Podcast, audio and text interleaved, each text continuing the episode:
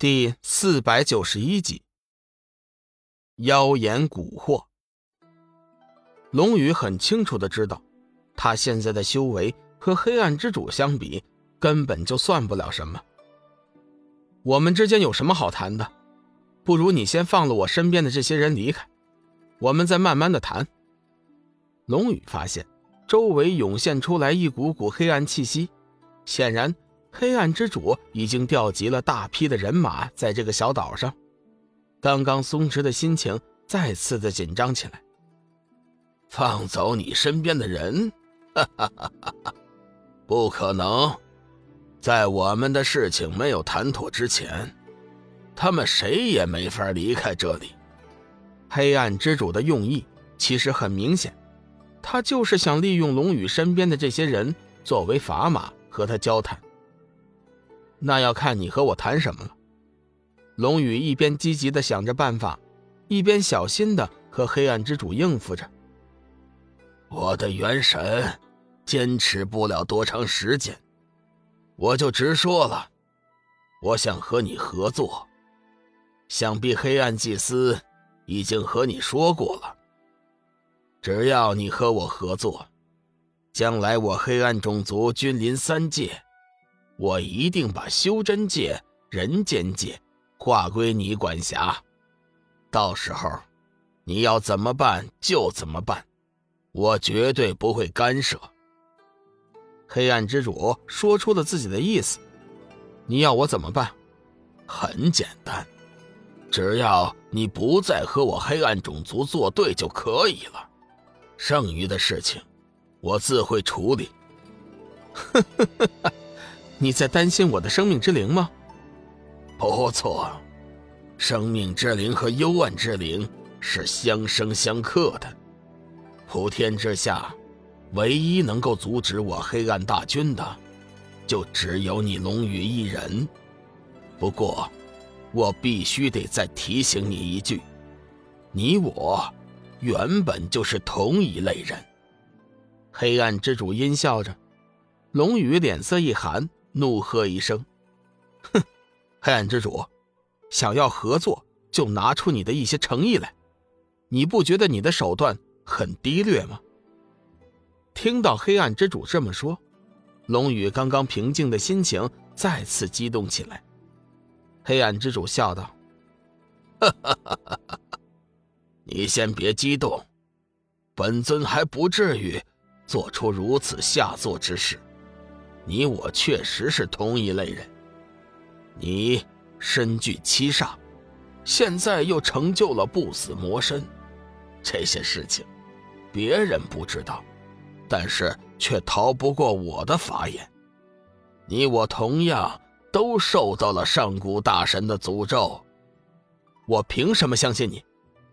你可以不相信，但是迟早有一天，你会明白的。有些事情，我现在还不能跟你说。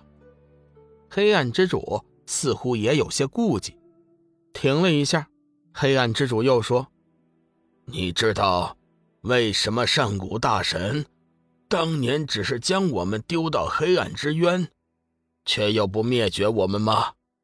知道。因为有个别大神反对将你们灭绝，龙宇想起了邪光的解说。黑暗之主闻言似乎有点意外，看来你已经接触过了深渊的余孽，一定是他们告诉你是这样的吧？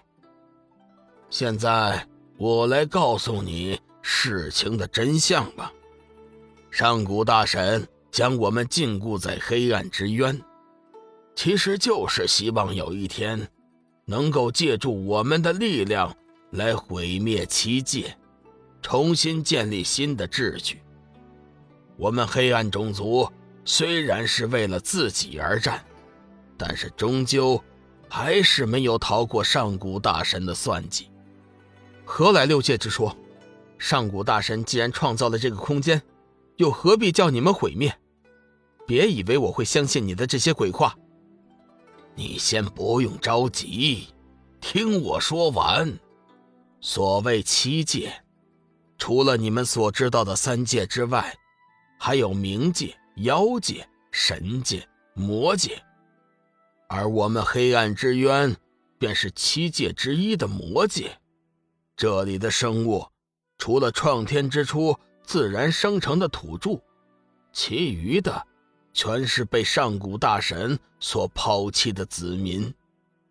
龙宇这才知道，原来这世上除了自己所知道的三界之外，尚有四个独立的空间。除了我们黑暗种族，上古时期还有一小部分人被上古大神所诅咒，你就是其中的一员。胡说，一派胡言。如果说前面的话，龙宇还信上几分，但是现在的这些话，他一句也不信。他来自科技高度发达的新古月星，原本和这个世界。根本就没有一丁点的关系。黑暗之主突然扯到什么上古咒语，根本就是无稽之谈。黑暗之主的接下来的话，不得不叫龙宇大吃一惊。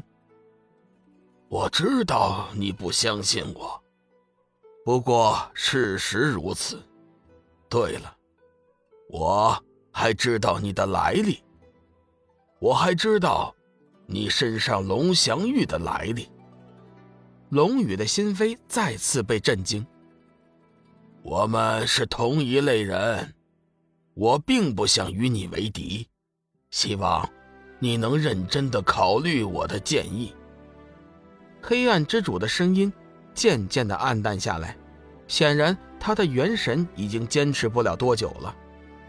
志远和幽梦一脸茫然的听着龙宇和黑暗之主的对话，脑海之中完全是一头雾水。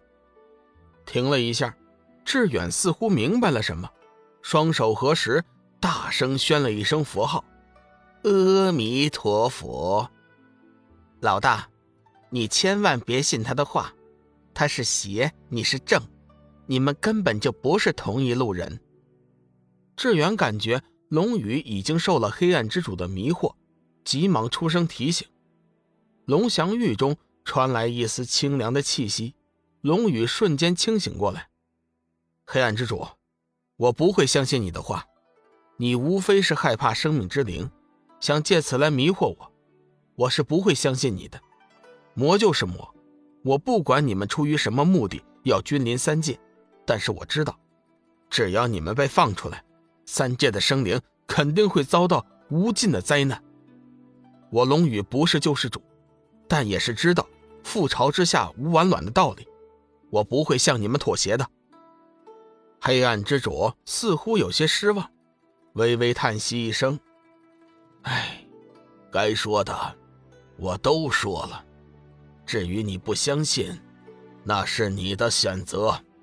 如果你今天拒绝和我合作，总有那么一天，你会后悔的。到那天再说吧。至少目前为止。”我是不会听信你的任何谗言的。黑暗之主突然发出来一阵阴笑，哈哈哈哈哈！作为你对我的亵渎，今天我便给你一个小小的惩戒。今天，凡是你身边的人，全部都得死。孩子们，这些人。就交给你们了，龙宇。今天我派出我的先头部队，叫你看看，被我们称之为“黑暗垃圾”的军团，到底有多强的战斗力。祝你好运，希望你能带着你的朋友离开这里。哈哈哈哈哈！笑声过后。黑暗之主的气息完全消失了，显然，他的元神已经无法再坚持下去了。